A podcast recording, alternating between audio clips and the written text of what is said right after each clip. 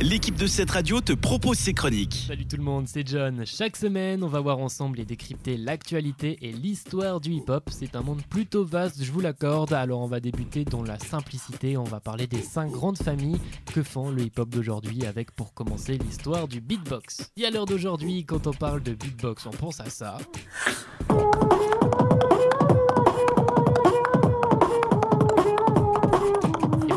Figurez-vous les amis que ça n'a pas toujours été le cas. De base, on pouvait retrouver le beatbox en Chine avec une ancienne tradition de mimétisme qui se rapportait juste à imiter les bruits, les sons de la vie avec sa bouche et on pouvait retrouver également en Inde un moyen mémotechnique utilisé par les percussionnistes pour se rappeler tout simplement de leurs morceaux. Alors oui, je vous l'accorde, on est encore loin du monde de Tupac et de Biggie. Mais on y décelait déjà une certaine forme d'art aux États-Unis avec le Hayfin qui est une technique ressemblant très fortement au beatboxing qui est apparu dans la chaîne des Appalaches. Dans la musique, on le découvre le siècle passé avec le jazz, en fait, on tire même ses prémices musicales dans le scat. Et pour rappel, le scat, c'est ça.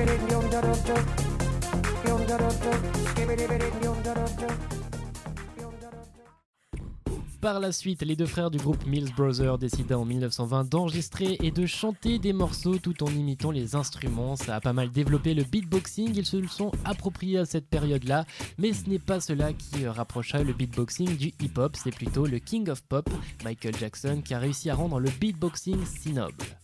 Le hip-hop, donc en s'appuyant fort sur ses influences jazz et celles de Michael Jackson, a réussi à développer et créer son propre beatboxing avec des sonorités plus hip-hop et ceux des 1970 dans le Bronx. Et à partir de ce moment, le beatbox n'a cessé de changer avec euh, diverses influences, des périodes et des artistes un peu plus jazz qui se sont tournés vers le hip-hop à cette période-là, l'ajout des basses aussi et des nouvelles techniques et surtout une notoriété qui s'est développée avec des artistes de plus en plus bons, perfectionnistes et talentueux et un certain Razel, figure emblématique du groupe The Rhodes. Désormais, le beatboxing est ancré dans le hip-hop et vous en savez désormais un peu plus sur les débuts de cet art si noble qui s'est très bien développé. On trouve de plus en plus de gens passionnés, on peut en apercevoir même chaque année au moins un sur incroyable talent, ça vous pouvez pas me l'enlever. C'est un art vocal avec des performances vraiment très impressionnantes, comme par exemple le bed juste dessous ma voix. Et oui, depuis le début, c'est du beatbox sur ma chronique. Je vous laisse là-dessus et je vous dis à la semaine prochaine. Ciao C'était une des chroniques de cette radio. Retrouve-la ainsi que bien d'autres en podcast sur notre site, cette radio.ch.